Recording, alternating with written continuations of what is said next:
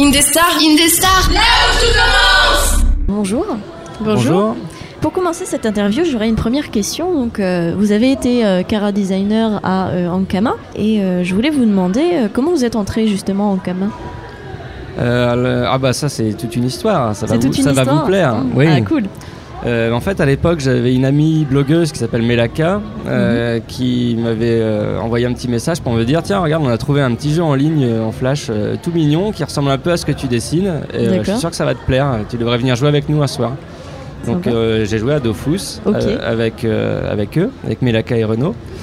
Et on a décidé de dessiner une petite note de blog sur notre expérience dans Dofus, raconter nos petites aventures à l'intérieur. Euh, Ankama, enfin Tot, le patron d'Ankama, est tombé dessus euh, sur mon blog. Ok. Et un soir, je jouais à Dofus et euh, un petit bonhomme est arrivé comme ça. Et c'était, euh, c'était Tot en fait, qui me disait Hey, salut, euh, on cherche des gens pour venir à Ankama. J'ai vu ton strip parce que ça te tenterait de venir bosser chez nous. Vas-y, plaque ton boulot, viens à Roubaix, on va s'amuser. Ok. Et j'ai fait OK. Euh, au début, je l'ai pas cru, donc il a commencé à, à me téléporter partout dans le jeu, au milieu de monstres énormes, pour me dire bon, euh, maintenant arrête de bouger et écoute-moi, on a besoin de gens. Et donc je suis allé à Roubaix. euh, je suis allé à Roubaix deux jours plus tard. on a fait passer un entretien et puis, et puis bah, j'ai plaqué mon job à Paris et je suis monté à Roubaix parce que ça avait l'air trop bien. Et du coup, vous avez bossé, je crois, sur donc Wakfu et Dofus, il me semble. Oui, c'est ça, le jeu et la série un petit peu aussi, la série Wakfu. Est-ce qu'il y a une, euh, anecdote, une vraiment un moment qui vous a marqué euh, quand vous travailliez là-bas? Alors, c'est, il y en a tellement. Ouais, c'est, compliqué, ouais. Si, j'ai, vraiment adoré travailler sur, euh, sur l'animation là-bas, sur euh, la série, euh, la série Wakfu, même les, les premiers courts métrages qu'on faisait avant, qui s'appelait Goultar le barbare, qui était un genre de pilote euh, pour montrer qu'on savait faire de l'animation. Et euh, ouais, les anecdotes, c'est qu'on faisait tout à l'arrache en fait. On savait pas du tout ce qu'on faisait. euh, on- c'était vraiment une, une époque sympa parce qu'on pouvait toucher un petit peu à tout. Et euh, on découvrait complètement euh, bah, les logiciels, euh, comment on faisait de l'animation. après, des- vraiment des anecdotes rigolotes. Il y en a une qui est, vraiment drôle, qui nous a fait rire aux larmes, pendant une, bonne semaine. À un moment, ils ont installé des couloirs vitrés partout en Kama, des vitres pour séparer les open space, sauf qu'il n'y avait aucun repère sur les vitres pour dire que c'était des vitres. Toute la journée, on entendait toc, pong. On voyait des gens sur le dos, un peu dans les vapes, comme des mouches. On mettait des post-it partout où il y avait des impacts, parce que ça laissait des petites traces de gras de visage. euh, Partout où il y avait eu des impacts, et donc c'était marqué premier impact, second impact, troisième impact. Ça a duré un moment avant qu'ils mettent des bandes euh, pour qu'on voit que c'était des, vitres. Oui, c'est mieux en effet, c'est plus sécurisant. Bon, mais vous n'avez pas donc été qu'Ankama, vous avez vous êtes également le dessinateur donc de Maliki, la BD. Euh, Est-ce que vous pourriez nous expliquer un peu l'histoire pour ceux qui ne, qui ne connaissent pas nécessairement? Alors euh, Maliki, c'est un blog BD euh, que j'ai lancé en 2004, donc ça Mhm. fait déjà euh, 15, 16 ans du coup maintenant. Aïe aïe aïe. Ah, tu sais mieux que moi. Et dans, en gros, Maliki, c'est euh, c'est un personnage autonome qui se dessine elle-même et qui raconte sa vie sur Internet. Donc, c'est des notes de blog euh, qui sont pas mal inspirées de, de faits réels qui me sont arrivés soit à moi, soit à des gens que je connais en fait.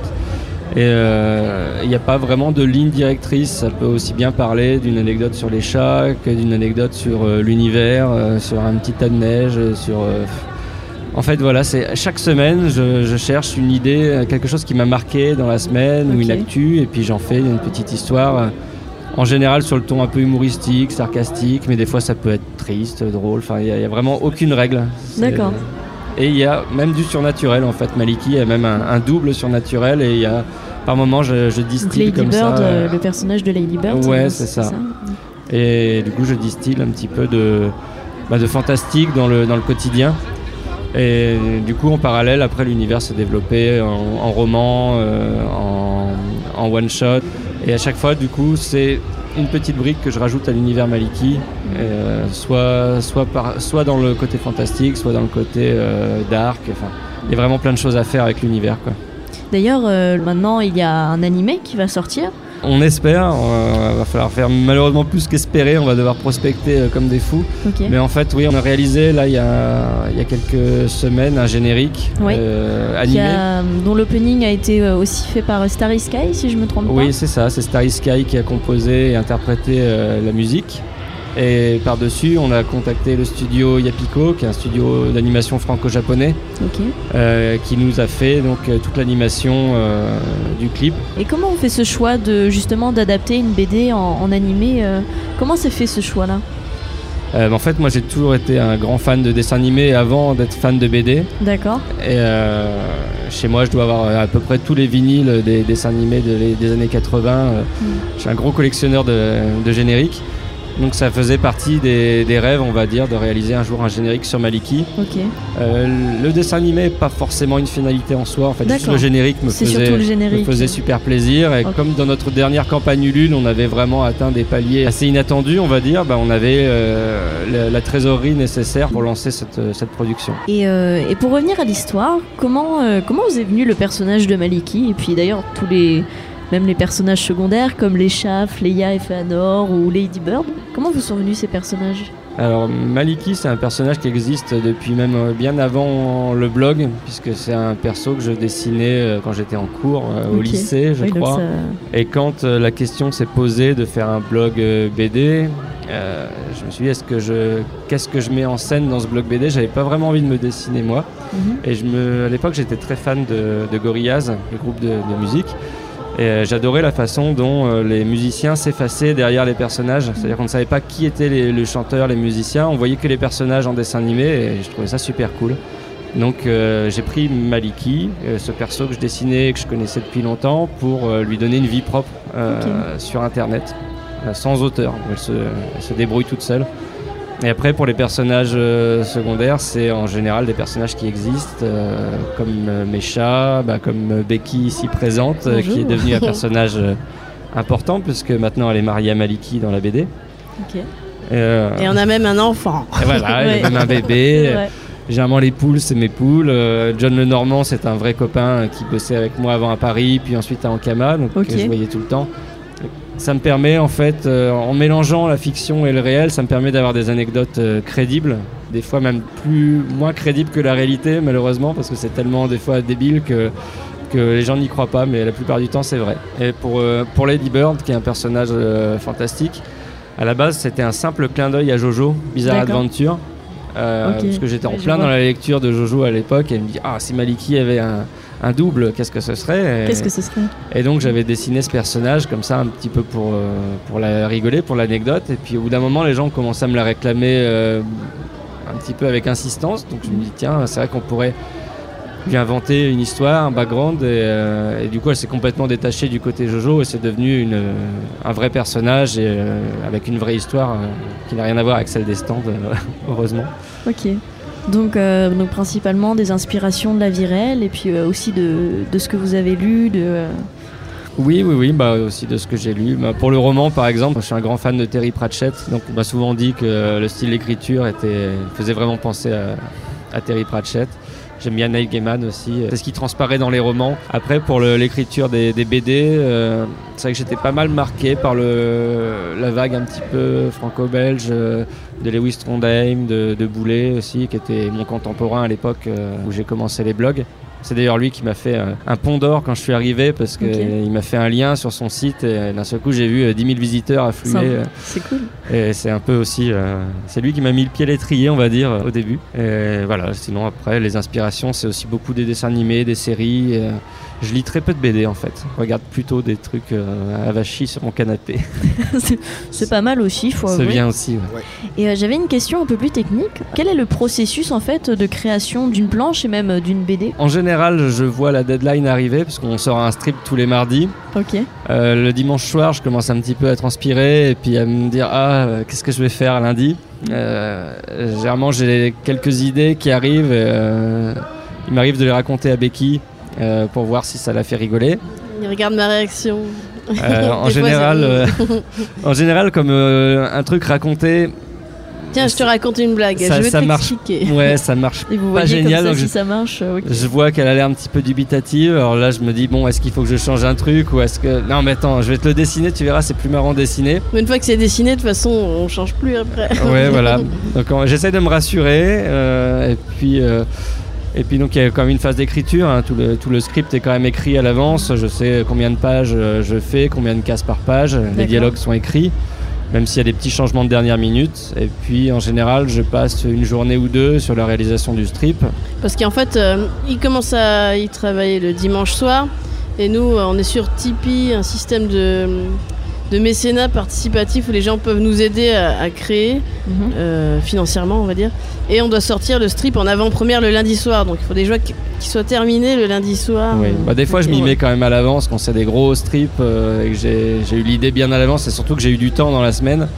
Euh, je l'ai avancé en avance et des fois, c'est vraiment fait en vraiment en flux tendu comme ça en une journée. À l'arrache. À l'arrache. D'ailleurs, ça, ça- ça arrive malheureusement. Ça se voit sur les finitions. Bah, après, comme euh, on fait du blog, on s'est jamais caché que c'était des trucs. euh, c'est pas forcément d'une d'une qualité euh, léchée comme un album BD traditionnel. Le but, c'est aussi de pouvoir être spontané, de réagir vite à ce qui s'est passé, à des événements.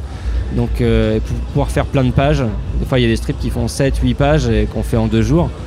Euh, si on veut raconter beaucoup de choses, euh, au bout d'un moment, il n'y a pas d'autre solution que de faire un dessin euh, rapide. Et, euh, et est-ce que vous avez vu justement euh, un changement de style?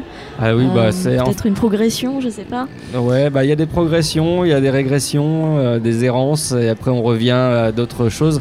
Mais globalement, euh, tu as pas mal évolué. Il suffit de regarder euh, les strips d'il y a bah, rien qu'il y a un Ah oui, an ou deux. bah, euh, les- le style en fait évolue constamment. D'ailleurs, c'est un truc que, que moi je revendique, enfin que j'aime bien, c'est-à-dire que ça m'embêterait d'avoir un style complètement figé, et de Mm. plus m'y tenir. En fait, je m'interdis aucune évolution. euh, C'est vrai que les Maliki d'il y a 5 ans ou d'il y a 10 ans sont totalement différentes de, de celle-ci. Le personnage reste le même.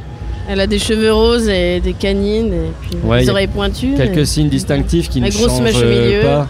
Mais après, le style, forcément, euh, s'affine. Et en fait, le style, c'est lui qui nous trouve, c'est pas nous Mm. qui. Enfin, c'est ce que je dis souvent aux, aux jeunes dessinateurs qui viennent me voir en disant ah, j'arrive pas à trouver mon style. Euh, En fait, le style, c'est lui, ouais, c'est lui qui te tombe dessus. C'est, on se nourrit de plein de choses et petit à petit, on les incorpore. euh, on incorpore certains détails dans notre style à nous et puis ça, on se l'approprie, quoi. Moi j'ai des questions pour Becky. Ah, merci. Déjà, bah oui, oui, oui, Ah. parce que enfin, on pourrait croire que là on a fait euh, que Maliki, mais j'ai envie de dire que Maliki en fait c'est tous les deux.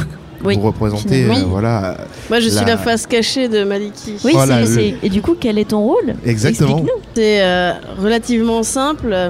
Euh, donc Souillon, il va faire toute la partie création, donc scénario, dessin. Ok. Et moi, je fais tout le reste. Toute la partie logistique, euh, com, éditorial, mail. euh, Ouais, donc une grosse partie pour le coup. euh, Bah, c'est 50-50, je dirais. 50-50, d'accord. Bah, c'est, un, c'est un boulot à temps complet. hein. On est tous les deux à plein temps sur euh, Maliki et on, on manque de temps. Ah, vous n'avez pas d'activité On n'est pas trop de deux. Non, non, non, Non on est vraiment à temps plein dessus, ouais. Et euh, ma question c'est euh, comment vous faites pour vivre euh, de tout ça? Est-ce que parce que la BD est disponible euh, donc euh, sur internet gratuitement si je me trompe pas Oui.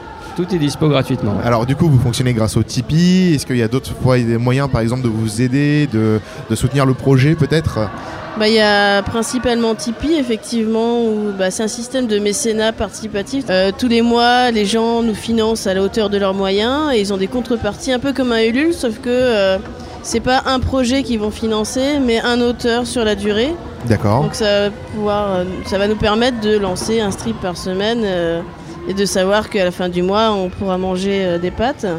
Peut-être un peu plus. On mange un peu mieux que des pâtes. Ouais, quand même. Pour ceux qui nous écoutent, je vous rassure, ils ne sont pas euh, maigrelet, cheveux et la peau sur les sur Non, les os. non.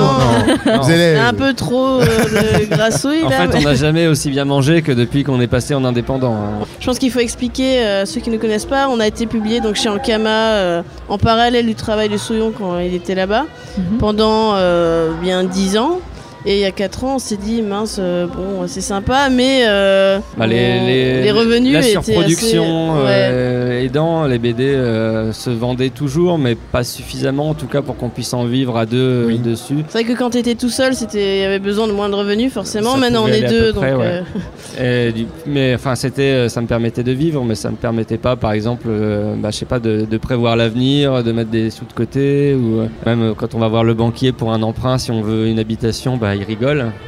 Et forcément, euh, on s'est dit, voilà, est-ce qu'on veut vraiment rester dans, dans la précarité de ce qu'est le métier d'auteur euh, qui est dans le circuit classique, ou est-ce qu'on veut tenter, euh, grâce à la communauté qu'on avait déjà fédérée, un modèle alternatif en fait? Donc c'était vraiment euh, un coup de poker, on savait pas du tout si les gens allaient suivre. euh, bah, c'était qui tout double en fait. Soit ça marchait et on continuait, soit ça marchait pas et on arrêtait. Donc c'est assez Ouais, simple, voilà, on va dire. ça. Donc et- quand même grosse pression au moment où on lance le Tipeee. D'accord. Et surtout que c'était une plateforme peu connue à l'époque, euh, les gens connaissaient vraiment pas. Ça venait de se lancer, je crois, enfin quelques mois avant.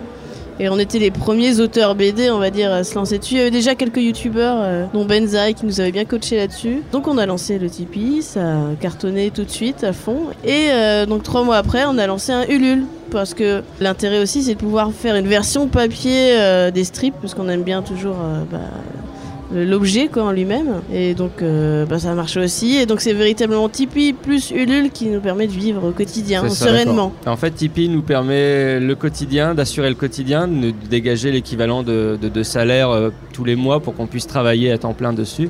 Et le Ulule, en fait, c'est, euh, ça nous permet de financer euh, les livres, l'impression, et ensuite euh, ben, de lancer de nouveaux projets, comme par exemple le générique euh, animé, de faire travailler des copains. des fois, on a des guests qui viennent sur le site.